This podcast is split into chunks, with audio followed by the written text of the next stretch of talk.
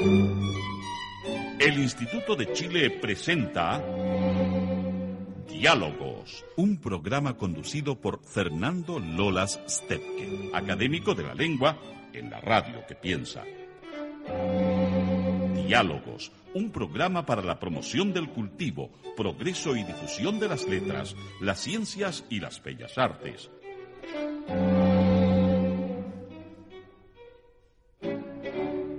Les damos la más cordial bienvenida a otra edición del programa Diálogos del Instituto de Chile. Como he recordado en otras ocasiones, el programa se basa en conversaciones que sostenemos con miembros de número, honorarios y correspondientes de las seis academias del Instituto de Chile. De estas seis academias, la más antigua es la Academia Chilena de la Lengua, establecida en 1885. Le siguió la Academia de la Historia de 1933 y en 1964, al crearse el Instituto de Chile, se agregaron las cuatro academias restantes. Hoy día tenemos el privilegio y el placer de contar con el profesor Iván Jaksic, que es eh, académico de número de la Academia Chilena de la Lengua. Y como siempre, empezaremos por preguntarle acerca de los orígenes de su vocación académica y sus actuales actividades. Bienvenido, Iván. Muchas gracias, don Fernando. En primer lugar, un placer estar con usted y estar en este programa que ya tiene toda una tradición. En verdad, yo creo que la, vocación eh, académica está muy ligada a la vida universitaria. Es decir, que desde el momento en que entré a la Universidad de Chile, supe de allí para siempre que lo que quería era vivir en un ambiente universitario. Y bueno, eh, en primer lugar, eh, uno aprende las herramientas más básicas de, de cómo leer de forma crítica eh, a continuación uno pasa a la investigación y finalmente eh, uno eh, empieza a desarrollar una línea de trabajo que tiene mucho que ver con, el idioma, que tiene mucho que ver con la redacción y, siempre el pensar en, en, lo que otros también están escribiendo al respecto y cómo ir construyendo una comunidad de investigación y de saber. Eh, muchas personas que escuchan esta, estos diálogos que sostenemos acá se preguntan por los orígenes más concretos de las personas, en qué colegio estudiaron, por qué escogieron eh, lo que escogieron estudiar y esas cosas. Eh, from the beginning, como se dice. sí, bueno, yo estudié, nací en Punta Arenas, y estudié en, en una escuela pública, la escuela número 7, con mucho orgullo, eh, pero mi familia se trasladó a Santiago en, el año 1965, cuando yo estaba iniciando eh, mi primer año de escuela secundaria. Eh, mi escuela, mi educación secundaria fue en, una escuela industrial. Mi padre tenía una, vocación de oficio, de modo que quería que sus hijos tuvieran alguna formación técnica, quizás pensando en una posterior ingeniería. Eh, pero alcancé a estudiar un año en, la Escuela Industrial de Punta Arenas, que es el primer año más básico, ¿no? en donde uno pasa por diferentes talleres. Y a continuación mi familia se trasladó en Vicuña Maquena, cerca de Puente Alto, en donde se encuentra una de las escuelas industriales superiores de la red de escuelas industriales en, Chile. Eh, allí empecé em, ya derechamente a estudiar eh, mecánica, eh, mecánica industrial, y uno va pasando por diferentes tipos de maquinaria, diferentes tipos de estudios. Y jamás olvidé una vocación humanista que ya, ya se estaba dando a entender, eh, pero aprecié mucho la, formación técnica, eh, sobre todo en matemáticas, en física, que después me dio mucha satisfacción. En, esas, en esos años, los años 60, los estudiantes de escuelas técnicas tenían solamente una opción, que era seguir en la universidad técnica. Eh, pero la reforma del gobierno de Eduardo Frei permitió que los estudiantes de escuelas industriales pudieran rendir la prueba de aptitud académica. Lo que abría todo un horizonte eh, para gente como yo que tenían algún interés eh, más humanístico y bueno, postulé, eh, estudié un primer año de sociología en la Universidad de Chile Eh, pero allí entendí que mm, la verdad es que mi vocación iba más bien por el lado filosófico. Tuve la suerte de, que dentro de la carrera de sociología había un curso que era sobre filosofía política. Y, con eso me inspiré y estudié em, en el, también en el Instituto Pedagógico eh, Filosofía. Bueno, después ocurrieron varios accidentes que son eh, más propios del periodo y de la historia, de modo que mi próximo paso eh, fue en Estados Unidos, en donde en primer lugar eh, hice un magíster en estudios norteamericanos y a continuación hice una carrera en historia, pero siempre ligado a filosofía, es decir, de que mi, mi doctorado eh, que obtuve en el año 1981 fue en historia, pero con mención en filosofía. Así que esa es más o menos mi, trayectoria. es, interesante esa, ese paso por el trabajo técnico. ¿ah? Yo creo que es una muy interesante forma de relacionarse con la realidad concreta y para, y siempre es interesante conocer si alguien reconoce eh, alguna influencia formativa, alguna persona, algún maestro o una maestra que haya influido en, la toma de decisiones. Eh, sí, eran eh, épocas en donde, por lo menos en la escuela primaria, uno tenía a la misma profesora o profesor durante todos los años de la primaria. Y mm, allí tuve la suerte de tener como profesora a Julia Ojeda de Calcuta, que mm, realmente se preocupaba de sus estudiantes y aprendí yo muchísimo de ello a propósito de después, cuando uno empieza a formar a personas, eh, la importancia ¿no? de, involucrarse eh, con, eh, con la gente joven para ir abriéndole oportunidades, abriéndole caminos de, de, vocación. Y ella en particular detectó muy pronto mi interés por, por la poesía y alentó mucho eso fuera de las horas de clase. Y entonces eh, empecé a escribir poesías, bueno, que a esta altura me darían vergüenza eh, hablar de ellas, pero eh, me permitió, bueno, recitar con mucha frecuencia los días lunes todo tipo de poemas patrióticos, pero que me dio una, una gran, un gran interés por la lengua. Y después tuve una tutora que también me ayudó mucho en, eh, desarrollar un, oído para la, para la poesía. Eh, a continuación, bueno, en, la escuela industrial eh, es otro tipo de, relación, pero también es una relación de, pedagógica, en donde uno aprende habilidades. Y, ahí tuve la suerte de, tener profesores muy expertos en materia de maquinarias y mecánica. Y, hay una belleza en todo eso y una vocación que también yo, respeto mucho. Eh, en filosofía eh, tuve eh, como maestro de lógica y también como profesor de teoría del conocimiento a Juan Ribano, que falleció recientemente en, Suecia y que fue para mí también un, gran formador. Eran épocas bastante difíciles cuando entré en la reforma universitaria, había dividido mucho a la comunidad filosófica y, y habían rencillas muy, muy fuertes, pero mi experiencia con, con Juan Ribano fue la de un estudiante que hasta la fecha está muy agradecido de haber aprendido lógica con él. Él era un hombre que venía de las matemáticas. De modo que rápidamente pude conectarme con él porque mi propia formación en la escuela industrial tenía mucho que ver con las matemáticas. Eh, pero también tuve de profesor, eh, bueno, grandes maestros como Gastón Gómez Laza en filosofía antigua, Humberto Giannini en em, eh, filosofía medieval, Juan de Dios Vial Larraín en metafísica, de modo que tuve un, un periodo en donde tuve acceso a esos grandes pensadores, pero en particular en términos de la formación fue Juan Ribano.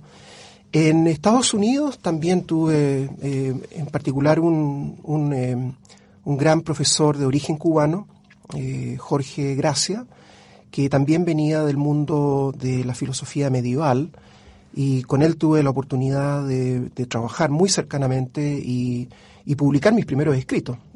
para cualquier persona que se está iniciando en la carrera, tener el privilegio de publicar con, eh, con, con, el maestro es, es algo pero grandioso. Claro. Y no todos los maestros están dispuestos a hacerlo. Así es. Aunque algunos maestros exigen que uno los ponga en sus publicaciones, también existe el otro, la otra tradición, digamos. Eh, estábamos viendo que eh, retornar a Chile en 1981 fue insertarse en una comunidad a la que no se había pertenecido durante algunos años, ¿verdad? ¿Cómo fue esa reinserción? Eh, bueno, en realidad yo egresé el año 81, eh, pero me quedé en Estados Unidos. Eh, eh, tuve la, la, fortuna de mm, hacer un postdoctorado en la Universidad de California en Berkeley, que después derivó en un, en un trabajo normal. Y, y, empecé a hacer carrera en, en Estados Unidos, de modo que mi regreso realmente fue el año 2006, eh, después de 30 años de residencia en Estados Unidos y de vida profesional en, en Estados Unidos. La verdad es que mm, eh, nunca abandoné la idea de volver a Chile, pero mm, eh, un trabajo llevó a otro, una oportunidad llevó a otra y fueron pasando los años. Uno va desarrollando vínculos en diferentes Claro. lugares y eh, fue finalmente en el año 2006 con mi hija ya en la universidad que me pude plantear eh, la posibilidad de regresar más definitivamente a Chile. Y ahí entonces se tomó esa decisión, Así es, con familia y con todo. así es. Y, y acá cómo fue llegar a, a, a esta, a la tierra, que no es la tierra aliena, sino la, la tierra propia, como se Eh, bueno, es un poco, eh, para ser franco, bastante difícil el aterrizaje. Eh, uno se acostumbra a ciertas formas de vincularse con el mundo público, con el mundo académico. Son otros códigos, otras reglas. Y la verdad es que a mí se me habían olvidado muchas de las eh, de las de Chile. Eh, no es que Chile no tenga códigos, pero son códigos que a veces hay que desentrañar. No fue fácil, la verdad es que mm, eh, eh, mi, mi, mi root había desaparecido. En realidad aparecía con el nombre de otra persona, de modo que desde lo, desde lo más práctico empezar a armar una identidad. Una pesadilla administrativa. Claro, imagínese no poder eh, firmar un contrato de arriendo, no poder eh, abrir una cuenta bancaria. Eh, desde ese tipo de cosas hasta una inserción eh, más eh, social, más académica. Eh, bueno, eh, uno aprende en, en otras latitudes la, la puntualidad, el cumplimiento y, y bueno, eh, los horarios. Y, y bueno, todo eso fue, fue un aterrizaje. Eh, pero en realidad mi, eh, mi inserción en el sentido académico ha sido eh, realmente emocionante porque eh, fue una bienvenida que yo no me esperaba, encontrar tantos colegas que generosamente me involucraron en diferentes proyectos y en ese sentido ha sido realmente eh, un mundo mm, eh, más cercano al, al, a los valores que yo conocí originalmente. Es decir, eh, en Estados Unidos uno trabaja, eh, diría que bastante individualmente. Y, y, la verdad es que la comunidad académica es una comunidad académica que gira en torno a ciertos procedimientos y hay un gran respeto ¿no? por el pluralismo. Eh, pero la, lo, lo, que tiene Chile o lo que me ha dado Chile ha sido realmente un vínculo eh, con toda una comunidad en la que me he sentido muy, muy bienvenido. Eh, el, eh, uno de su, la mayor parte de sus libros también en, en, castellano fueron publicados antes de que usted volviera. Así es.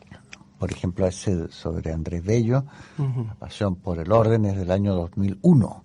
Así es. Y entonces todo este trámite de, de mandar el manuscrito y de hacerlo con la editorial universitaria tiene que haberse hecho remotamente. ¿Cómo fue ese proceso? Eh, bueno, eh, sí, tiene razón. Yo los, las primeras publicaciones eh, eran más bien ensayos eh, que publiqué en diferentes revistas. Eh, por ejemplo, la revista Estudios Sociales de la Corporación de Promoción Universitaria me abrió un espacio muy pronto en los años 80. Mm, pero la verdad es que eh, eh, yo publicaba fundamentalmente en, en, inglés, en el mundo norteamericano y europeo, que en el fondo era lo que necesitaba, digamos, para hacer mi carrera. la carrera. De modo que el libro eh, que pasó a titularse Andrés Bello, La pasión por el orden, yo lo publiqué originalmente en inglés. Pero em, tenía la intención de que mi público fuera más amplio que eh, el mundo anglosajón, en donde realmente no, no, se conocía el trabajo de Andrés Bello, en absoluto. Yo había publicado anteriormente una antología de escritos fundamentales de Andrés Bello y ese fue un primer paso. ¿Traducida por? fue traducida por una mm, eh, experta en traducción em, eh, Francis López Morilla, eh, a pesar de su apellido, que es el apellido del marido, una norteamericana de Iowa, eh, excelente traductora, porque imagínese lo que es traducir la locución a la poesía o la selva a la agricultura de la zona tórrida, pero hizo un gran trabajo de, traducción. Y, eso, bueno, ya dio un, una base sobre la cual hacer la biografía. Y bueno, entonces mientras estaba publicándolo en inglés, decidí empezar a hacer yo mismo la traducción al castellano.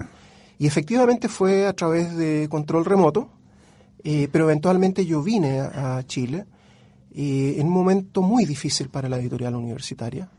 ya lo creo. pero que eventualmente resultó en, en la publicación, que de hecho ya va en su tercera edición. Sí, este, y o sea, eh, originalmente en inglés, ¿y ha habido una nueva edición en inglés del, de ese libro? No, eh, se publicó en, en, inglés en 2001 y, y la verdad es que eh, para ese público lo fundamental ya está dicho y no, realmente no hay mucho cambio que se podría hacer. Quizás ampliar gracias a a los cuadernos de Londres que estamos transcribiendo y, estudiando con Tania Vilés y un, equipo de la Universidad de Chile. Tal vez eso eh, se podría incorporar, em, pero mm, realmente no cambiaría la panorámica.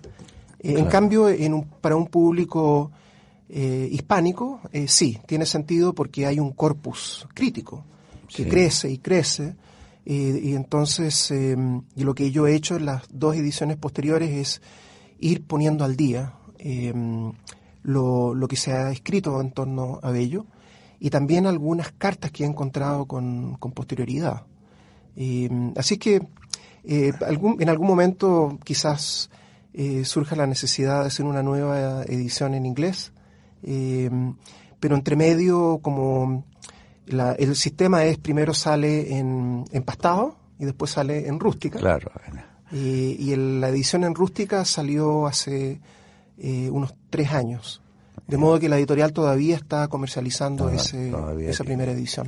Eh, sí, además que supongo que muchas, eh, muchos textos de Bello probablemente no aparecieron después históricamente como atribuibles a él, sino que firmó tal vez cosas que Portales dijo eh, esa famosa biografía de O'Higgins que don Alamiro de Ávila detectó que debería ser haber sido escrita por Bello. No sé si es eh, eh, es una inferencia razonable.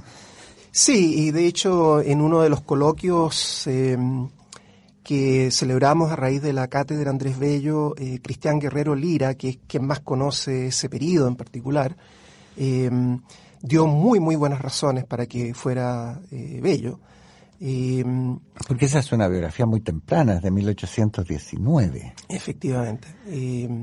pero eh, a raíz de la relación con Irizarry, que era el, ministro en ese momento designado por Higgins en Londres, se inició una colaboración muy, muy eh, fructífera. Entonces es bastante posible que Bello haya tenido mucho que ver. Y hay un rasgo de, Bello que yo llegué a conocer a raíz de otras publicaciones, porque hay em, dos publicaciones anteriores en donde, em, por evidencia interna, es obvio que solamente Bello pudo haber escrito lo que se escribió, porque él fue testigo de esos hechos. Eh, pero él tenía eh, como buen funcionario, tenía eh, esa especie de timidez o de invisibilidad que lo hacía no destacar su nombre. y de hecho, por largo tiempo, cuando, uno ve las publicaciones que aparecen en la biblioteca americana, en el repertorio americano, uno ve solamente las iniciales. AB. AB. Y cuando llega a Chile, su primer gran texto es, El Derecho de Gentes, de 1832, que también está firmado a B. En tanto que si uno mira las publicaciones de Sarmiento o las publicaciones de Lastarria, empiezan profesor del Instituto Nacional, académico de la Universidad de Chile, miembro correspondiente. Claro, Pero Bello tenía eh, este, este afán por eh, quitar personalismos y entonces se da un fenómeno en donde, por ejemplo, eh, muchos de los documentos redactados por eh, Bello fueron firmados por portales. Pero es cierto, y Antonio Cusen ha hecho muy buenos argumentos para decir, eh, en algún momento cuando la comisión editora de las obras completas de Andrés Bello empezó a hacer un barrido ¿no? de todo lo que había hecho Bello, probablemente pasaron varios artículos que eh, no, no son de su autoría directa. Esa es la, edición de Caracas. Es la, edición de Caracas. Em, que fue un gran esfuerzo. Me imagino. Eh, ¿A quién se le atribuye básicamente esa, esa edición? ¿Gracias? Eh... Gracias fue el gran investigador, em, pero fue un, un, esfuerzo en particular de Rafael Caldera. Rafael Caldera había escrito esta gran biografía Em, en los años 30, que era en el fondo su, su tesis, y que bueno, ya va, la última edición es precisamente de este año, el 2015, lleva como 14 ediciones, un gran, gran ensayo, y, eh, y él, en los años 40, formó una comisión con realmente un panel eh, fantástico, y realmente eh, en ese momento Venezuela tenía los recursos, tenía los talentos, eh, pero la persona que eh, era el cerebro académico fue Pedro Grases. Pedro Grases se contactó con los bibliotecarios de diferentes países, con todo el mundo archivístico, eh, con conocedores de todo tipo, y yo creo que en ese, en ese barrido que se hizo, en particular en Chile, entraron algunos artículos que, quizás no son de una autoría directa. pero es como los pintores, ¿no? que mm, le dejan... De la escuela de... Exacto que los discípulos terminan pintando, terminando la pintura, pero que el, esbozo principal lo hizo el maestro. Es posible que muchos de los artículos que Bello publicó en el Araucano no fueran firmados también. No, estaban firmados, eh, así, es, eh, Y, determinar la autoría en esos casos es un trabajo de, exégesis o de, conocimiento de otras eh, circunstancias. ¿verdad? Efectivamente, hay que... Eh, yo diría que el, 95%... Eh, Parece que la hacía solo el diario. Sí, absolutamente. Y hay, a través de las cartas uno entiende que pasó por periodos de enfermedad en donde el hijo, Juan Bello, por lo menos nos consta que se ofrecía a ayudarlo con las publicaciones de Bello en el Araucano. Eh, de modo que eso sería mm, eh, probablemente un, uno, de los vínculos más eh, evidentes en donde Bello probablemente pasó un periodo largo de enfermedad donde simplemente conversaba con Juan y le decía debemos escribir sobre esto y que Juan haya sido uno de los que escribió, pero muy conocedor del estilo de su padre. Estamos conversando con el académico Iván Jaksic y hemos entrado sin saber casi a uno de sus temas que domina, eh, que es eh, la obra y la vida de don Andrés Bello. Vamos a hacer una breve pausa para continuar posteriormente.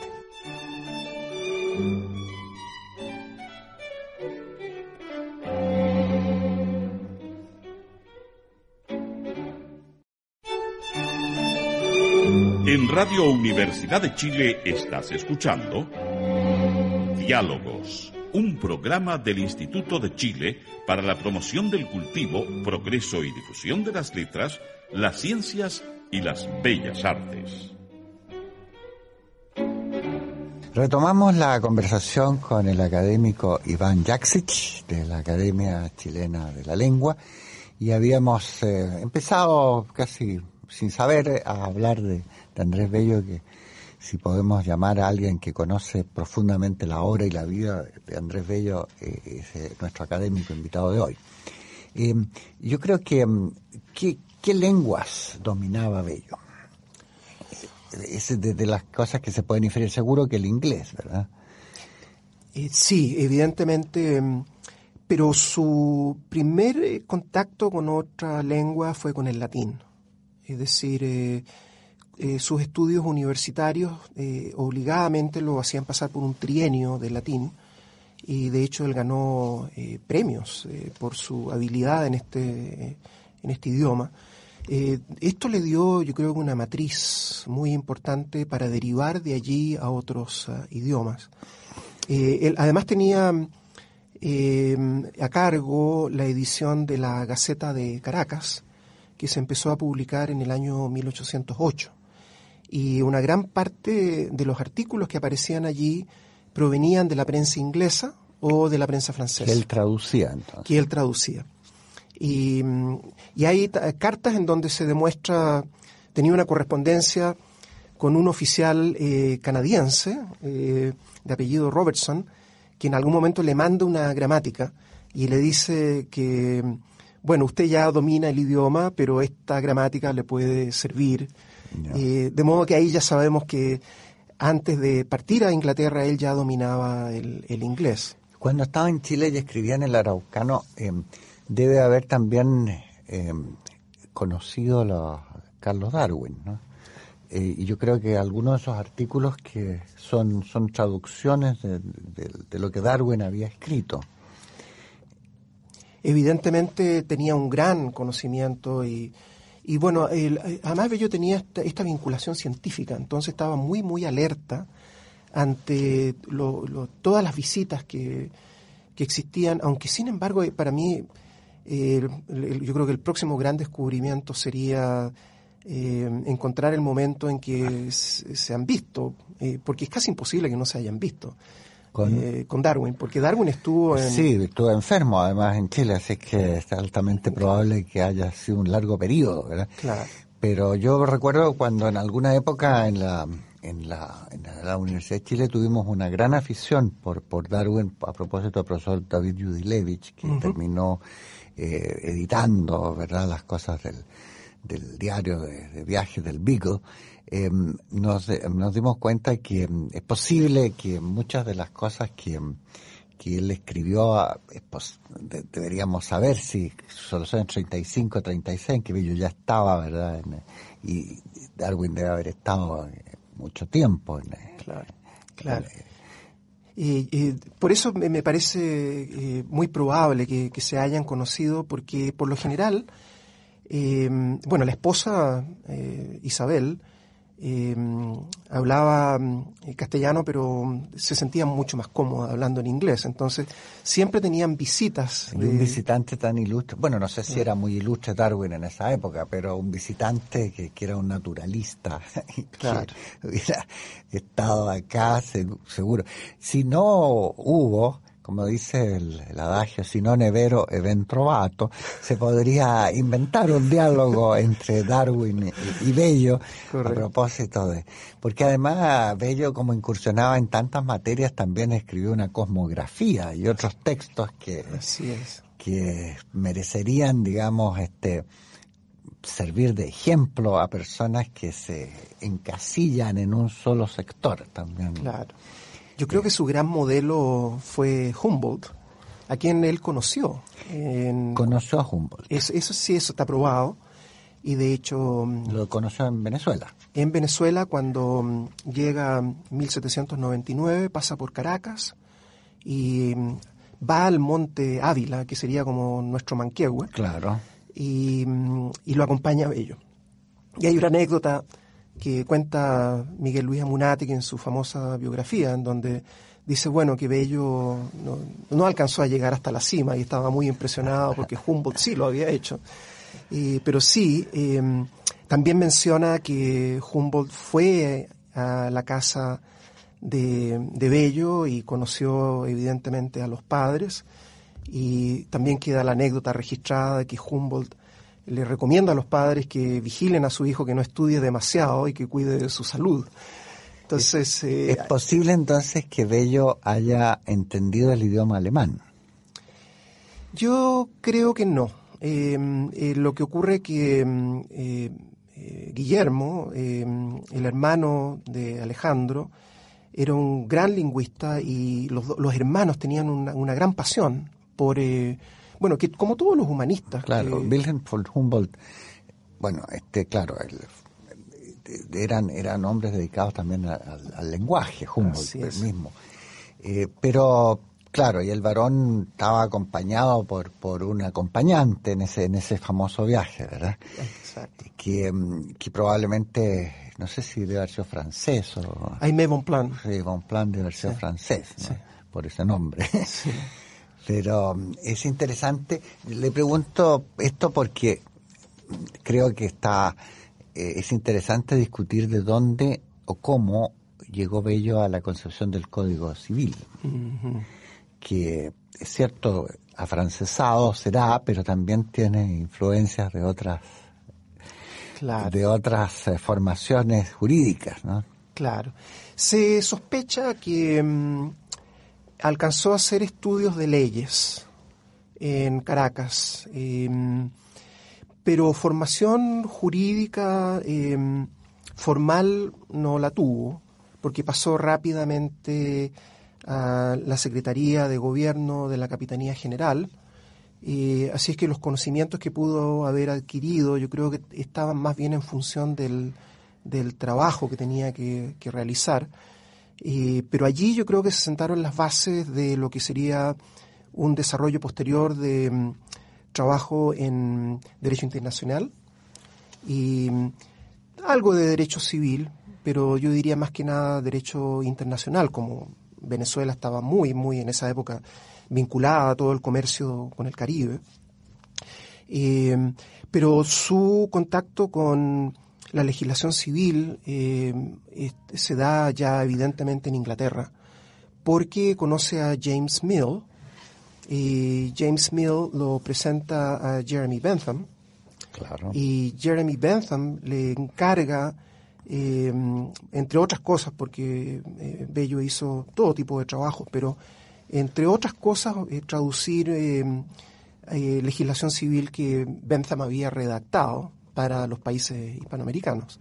Ahí entonces ya se ve que em, eh, Bello tiene un contacto con, la legislación civil. A continuación, y esto es algo que hemos detectado en, los cuadernos de Londres, eh, hay una referencia a las siete partidas. Eh, de modo que para 1814, 1815, cuando ya tenemos documentación de sus visitas a la biblioteca del Museo Británico, es evidente que está muy interesado en la legislación civil. Y por supuesto, mm, cuando llega a Chile, hay un gran debate acerca de la necesidad de redactar una, nueva legislación civil, porque son las realidades de la República, ya no es la realidad de la monarquía. Y mm, entonces se está planteando la necesidad de un código civil. Y allí, bueno, Bello entra de lleno eh, hacer la redacción de los primeros libros ¿no? del, Código Civil, tarea que eh, la completa en 22 años. Pero debe haber tenido también otras personas que dialogaban con él sobre esta materia o fue un trabajo en solitario. Los primeros eh, trabajos eh, es, en solitario, eh, pero en el año 1840 se forma una comisión de dos senadores y dos diputados, en donde mm, él ya tiene un apoyo eh, pero la verdad es que está trabajando solo. Eh, eh, cada vez que se produce una reunión de esta comisión de legislación civil, es él el que plantea. El que lleva ya todo. lleva los artículos y, bueno, los pulen, los discuten. Y eventualmente el primer borrador se va a distribuir a, a todas las cortes de la República. Y, o sea que hay eh, aportes de, de, todos los cerebros jurídicos del, del país, pero la arquitectura... Que no, deben haber sido muchos tampoco. Tampoco, pero había, eh, de hecho, en la Facultad de, Derecho, eh, en algún momento se les pide la opinión a, todos los académicos de, la, Universidad de, San Felipe, entonces. En realidad, ya en los años cuando se consulta... Ah, bueno, sí, 40 ya tiene, claro. estaba establecida la Universidad Republicana. Es, exactamente. O sea, no establecía, pero tal vez ya ha promulgado la ley que la creaba. Claro, y los académicos ya están produciendo todo tipo de, memorias. Y, con respecto a la Constitución de 1833, ¿habrá tenido algo que ver Bello en su preparación? Sí, absolutamente. A pesar de que mm, eh, eh, primero estaba recién llegado en realidad. Estaba recién llegado, pero era un hombre ya muy influyente y se le consultaba. Eh, pero el borrador eh, realmente fueron varios los borradores de la Constitución, pero eh, es más bien Egaña el, el gran aporte. Bello tenemos evidencia que participó, dado que Portales en una carta Um, Garfias le dice que está muy contento de enterarse de que don Andrés está revisando y no puede ser otro Andrés más que más que ese. Pues, bueno le dice le dice el compadre. Eh, así es que es obvio es evidente. Eh, pero yo creo que su aporte fue más bien en la claridad del lenguaje. Eh, fue una revisión más bien gramatical. Tal vez algún alguna recomendación, alguna sugerencia a propósito de los protocolos, de las relaciones entre los diferentes poderes del Estado. Eh, pero es más bien la, redacción, es, a él le importaba mucho. Mi pregunta tiene que ver un poco a ver si la constitución de 1833, con las características que, tuvo, eh, no reflejaría un poco su pensamiento político. Así es. Eh, porque no sé si Bello fue siempre republicano de corazón. Así es. Yo creo que es muy em, propio de su generación, lo vemos en, en otros eh, próceres del periodo de la independencia, eh, que bueno, tienen un, inicio monárquico, está establecido que, que, que Bello era entusiasta respecto de la monarquía, es decir, que sus poemas como La Oda a la Vacuna o Venezuela Consolada son verdaderos panegíricos de la monarquía. En algún momento él vuelve o intenta volver al servicio de la corona eh, en un momento muy, muy triste en 1813. Eh, a, continuación, en 1820, junto con Irizarry, promueven la idea de una monarquía constitucional, de modo que Bello se desliga muy, muy lentamente de sus creencias monárquicas, pero también era un hombre muy pragmático, de modo que cuando ya las repúblicas están establecidas, el desafío para su generación es cómo eh, mantener lo bueno de la monarquía en un contexto republicano. Eh, ¿Es posible que la, el, poder unipersonal de lo que se llamaba presidente de la República recordara un poco ese tinte monárquico? Así es. De hecho, los poderes del Ejecutivo, que fue la gran crítica que se hizo, bueno, de todo el liberalismo chileno del siglo XIX, es eh, criticar los excesivos poderes del Ejecutivo y de la presidencia. Pero esa era la intención, que por lo demás era la intención de Bolívar. Bolívar quería presidentes vitalicios. Eh, Bello no, no, no llegó a ese extremo. presidente vitalicio, ¿qué diferencia tiene con un rey? Excepto la, existencia posible de un parlamento, que también los reyes lo tuvieron. Exacto. Era, en, el fondo, eh, una monarquía eh, centralista con fuertes poderes del Ejecutivo, pero con eh, contrapesos como pueden ser los del Parlamento y el hecho de que la sucesión dinástica, eso sí que no existe. de hecho, todos los documentos de historia política del periodo hablan de, critican la sucesión dinástica. Que por lo demás tampoco era una característica de muchos regímenes europeos. El emperador alemán solía ser elegido. Claro. Eh, sobre todo, pero podía tener derechos dinásticos si tal vez la iglesia lo, lo apoyaba, pero claro, pero claro, yo en estos tiempos en que se debate sobre constituciones políticas, ¿verdad?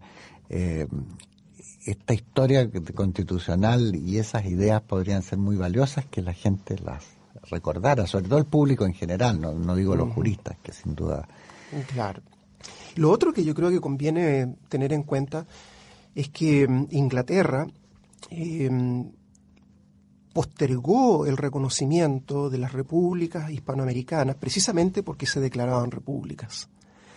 Eh, es decir, que mm, eh, todo el, reinado de, Jorge III y después la regencia, sobre todo el, príncipe regente, que después pasó a ser Jorge IV, rehusaba firmar cualquier documento que, en donde apareciera la palabra república.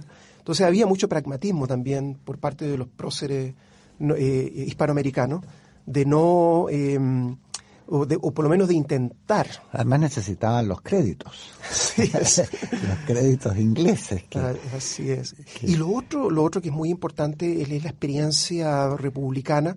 Los dos grandes experimentos republicanos son la Revolución Francesa y la Revolución Norteamericana, que derivan en república, en el caso francés, en una república muy sangrienta, jacobina. Y eso es algo que, bueno, desde Miranda en adelante quieren evitar a toda costa. Entonces, si aceptan la república, es una república prácticamente monárquica, es decir, con, eh, con nada de jacobinismo ni, ni congresos unicamerales, sino que Senado, como Cámara de los Lores, eh, todo tipo de contrapeso. Ese, ese es el pensamiento del que viene Negaña, eh, Portales, Bello. Y Miranda, yo creo, porque Miranda, además desempeñó un papel militar en, la, en el ejército revolucionario, ¿no? Así es. Eh, con, con malas experiencias. Hasta estuvo preso. Claro. Eh, creo que él fue asistente del general Dumouriez que, que, que se pasó al enemigo en algún momento. Claro.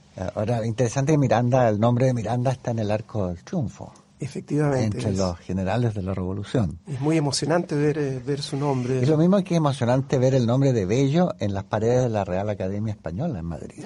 Ah, sí. Junto con de los grandes literatos de España. Es interesante porque eh, es una cosa que nadie, no sé si se fijará mucho la gente, pero yo que suelo ir a, ese lugar a caminar, eh, me, encontré con que está su nombre en, las paredes de la, eh, sí, es, interesante y apasionante desentrañar una, una vida tan eh, impresionante por el trabajo. Yo, yo ahora que, que he conocido ese proyecto que, que está en su, bajo su dirección de, de, los cuadernos de Londres, esa dedicación a copiar textos, que es una práctica que hoy día yo creo que nadie hace. Sí, ahora era un, un, un mecanismo de mm, Em, colección de datos, ayuda a memoria, en, en, momentos en donde no existía la difusión del conocimiento, y de modo que la única forma de acceder a ese conocimiento era a través de documentos únicos. Y, copiándolos. Y copiándolos. que después por, por, el avance tecnológico, esa práctica de copiar se ha perdido. Yo siempre recuerdo, a propósito de Darwin, que lo habíamos mencionado recién, que si no tuviéramos los cuadernos en que Darwin anotó sus reflexiones y observaciones, no podríamos seguir la construcción intelectual de la teoría de la selección natural. Hoy, si viviera Darwin hoy día, probablemente usaría un procesador de textos y borraría las versiones anteriores entonces no tenemos esa filogenia intelectual que en el caso de, Bello, y eso me impresiona cuando ustedes hablan de los cuadernos de Londres, cómo él copió textos incluso medievales, cuyos originales después se perdieron. Así es, así es. Eh, de modo que eran documentos únicos. Y, Bello sabía que para que él pudiera eh, eh, hacer lo que eventualmente hizo, necesitaba tener eh, una copia fidedigna, aunque a veces no tan fidedigna porque sí comete, comete algunos errores, eh, o a veces transcribe mal, em, o lo hace con abreviaturas que realmente no corresponden, em, pero en el fondo lo que a él le interesaba em, y que después desarrolló una vez en Chile, lo tenía todo anotado en los cuadernos de Londres. Es decir, de que a primera vista son escritos caóticos, ¿no? saltan de un lugar a otro y que tienen que ver con la secuencia en la que está pidiendo documentos y cómo un documento lo lleva a otro documento, pero hay un patrón eh, fundamental y es cómo él va trazando eh, la historia de mm, cómo surgen las lenguas romances. Y él lo traza a través de mm, eh, la rima sonante de modo que cuando uno empieza a ver las transcripciones que él hace de himnos eclesiásticos, poemas, eh, crónicas, él lo que está viendo es cómo se va perdiendo la cantidad silábica del latín y cómo se va, surgiendo eh, la rima sonante en, las lenguas neolatinas. De modo que hay, un, hay, una búsqueda que es muy clara, pero para que él la pudiera usar eh, posteriormente en sus escritos, eh, que empiezan a aparecer ya en Inglaterra en los años 20 y después a los que recurre muy al final de su vida, eh, cuando empieza a hacer la, la publicación de un glosario y del poema mismo de Mio Cid, todo esto le sirve a él para hacer su, desarrollar su perspectiva a propósito del castellano medieval. De modo que mm, ese, ese trabajo que él hizo fue realmente fundamental, pero era un, un trabajo de copia. Claro, un trabajo para sí mismo, un fondo de cuisine, diríamos, donde uno saca los ingredientes después para, para trabajar. Ahora, eh, una pregunta trivial que, que uno podría hacer es, ¿cómo quiere decir que el Museo Británico era una institución tan eh, tolerante que le permitía a un extranjero eh, acceder a estos valiosísimos documentos? Eh, puede ser una pregunta tonta, pero es, importantísimo saber eso porque todo investigador que trabaja en documentos tiene esa como una barrera a veces infranqueable. Claro. En realidad es un sistema eh, basado en la confianza, eh, pero tiene evidentemente ciertas reglas, eh, de modo que para que una persona pudiera consultar esos documentos tenía que ser presentado por alguien ya conocido y tenía que ser apadrinado por eh, algún eh, curador o conservador de estos documentos. En el caso de Bello, él fue presentado por su gran amigo y que era un hombre muy influyente en los círculos políticos británicos, que era el español José María Blanco White. Claro. Entonces, eh, eso ya lo, lo, daba un, nivel de confianza como para que el, Museo Británico eh, permitiera el acceso irrestricto a los, a los documentos. Y eventualmente Bello mismo va a hacer él presentaciones de otros eh, eruditos. Eruditos, eh, o a veces no tan eruditos, pero Irizarry, por ejemplo, sí, un gran investigador que eventualmente escribió una obra muy, muy poco conocida, que son un libro que se llama Cuestiones Filológicas. Y él también fue tocado por esa varita mágica del Museo Británico, en donde encontró este mundo, ¿no? de la evolución de las lenguas, los documentos medievales. Y mm, Bello también presenta a Mariano Egaña, que consulta también los mm. documentos del Museo Británico. Pero era un sistema, sí, yo diría que de bastante tolerancia, pero con algunos ¿Qué, lugar más impresionante? Marx también fue visitante asiduo de, de esa biblioteca, ¿verdad? Ha creado una cantidad de, cultura impresionante porque el tener acceso a, los, a esos documentos, porque también tenemos acá la anécdota de que don José Toribio Medina, cuando le permitían entrar a los documentos, a veces tomaba alguno para su lectura posterior. Claro. en el archivo de, de Sevilla. Bueno, ahí hay otro gran ejemplo, ¿no? De eh, la importancia de estos documentos y cómo la única forma de difusión que existía era la copia. Entonces, eh, eh, José Toribio Medina copia una cantidad de documentos impresionante. o sea, yo creo que gran parte de su investigación era precisamente la transcripción de, documentos. Era un estilo, ¿no? De hacer historia en, en, el siglo XIX. Sí, este, que hoy día podríamos perfectamente, no sé, la gente hoy día no copia. o sea, eh, si copias por, por plagio para, para publicarlo después como propio, pero eh, el, hacer ese ejercicio que impresionante eh, trabajo ¿ah? de, de, lo que a mí más me admira en la obra de Bello en particular es esta, esa fecundidad eh, tremenda. ¿Cuántas horas debe haber destinado en Londres con los apuros económicos que sin duda padeció para y las enfermedades de, de, su familia? Este. Sí, fue una vida muy, muy dura, eh, realmente trágica en, muchas ocasiones.